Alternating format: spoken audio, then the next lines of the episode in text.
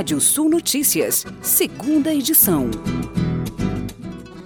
O salário médio de contratação em vagas com carteira assinada recuou pela primeira vez em cinco anos, de acordo com dados do Ministério do Trabalho e da Previdência. Em valores corrigidos pelo Índice Nacional de Preços ao Consumidor, o INPC, a remuneração média caiu com perda real de mais de 4%. A última vez em que o Brasil havia registrado recolhimento na remuneração média de empregos formais ocorreu em 2016, quando a redução foi de 1,4%. As tentativas de fraudes em 2021 aumentaram 74%, aponta o estudo Mapa da Fraude, que foi divulgado hoje pela Clear Sales, empresa de soluções antifraude. O estudo analisou mais de 375 milhões de transações de alguns segmentos, incluindo e-commerce, mas também telecomunicações e mercado financeiro. Somados, o valor das tentativas de fraude chegam a quase 6 bilhões de reais, 61% acima do registrado em 2020. Agro.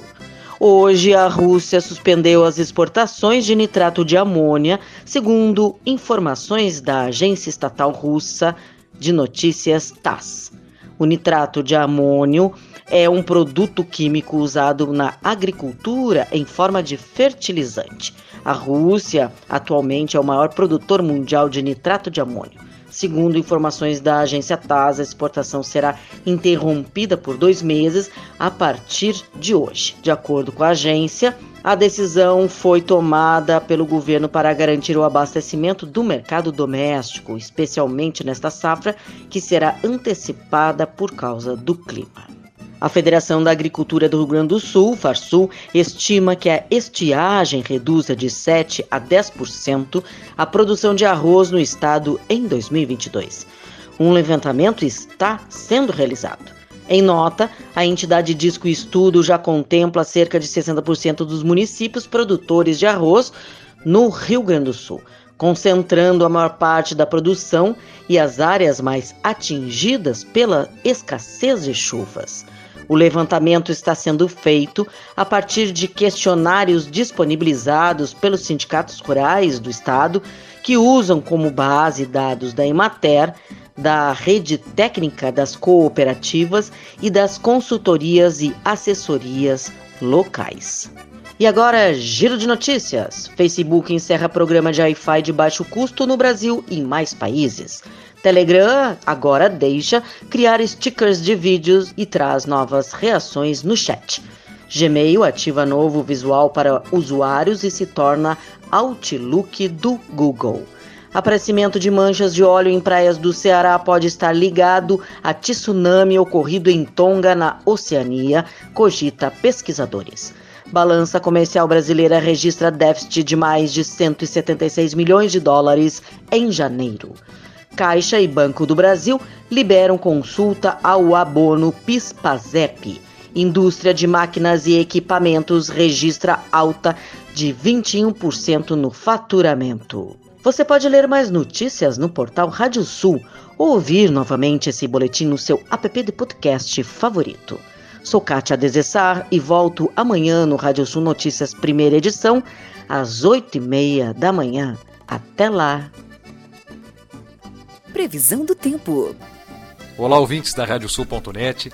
Temos aí uma noite quente no Rio Grande do Sul nessa quarta-feira, depois da tarde é, de aquecimento registrada é, nessa quarta-feira. Portanto, uma noite que se mantém com temperaturas até acima dos 25 graus em grande parte é, das regiões. Quinta-feira com nebulosidade aumentando em todas as áreas. Na noite dessa quarta-feira, uma noite de céu aberto, até para o pessoal poder aproveitar. Abra olhar as estrelas aí também à noite dessa quarta-feira. Quinta-feira tem nebulosidade em todas as áreas, a nebulosidade vai aumentando.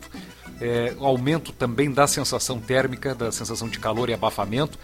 Com isso, possibilidades de pancadas de chuva no final do dia não se descartam temporais localizados, projetando uma chuva um pouco mais expressiva, né, uma chuva mais consistente em todas as regiões do Rio Grande do Sul para sexta-feira, até projeção de volumes mais elevados em áreas da fronteira com o Uruguai. Em Santa Catarina e Paraná, na noite de hoje, tem tempo parcialmente nublado, até maiores aberturas em Santa Catarina, pequena chance de chuva é, no estado catarinense, maiores é, chances de chuva no Paraná. Quinta-feira, com tempo parcialmente nublado nos dois estados. No Paraná até tem uma maior nebulosidade, uma chance de chuva mais rápida localizada em Santa Catarina e no Paraná uma chuva um pouco mais expressiva. Temperaturas elevadas no oeste catarinense e oeste do Paraná. E as temperaturas nessa quinta-feira oscilando entre 21 e 37 graus em Bagé, entre 21 e 34 graus em Capão da Canoa, faz entre 21 e 33 em Caxias do Sul, mínima 19, máxima 36 graus em Porto Alegre, temperaturas oscilando entre 23 e 30 graus em Florianópolis, Pato Branco, no sudoeste do Paraná, temperaturas entre 19 e 30 graus. O nascer do sol nessa quinta-feira em Uruguaiana, 6 horas e 19 minutos, o sol se pondo às 19 horas e 45 minutos. E mais informações do tempo aí nessa quinta-feira, na primeira edição da Rádio Sul Notícias, 8 e meia da manhã. Até lá!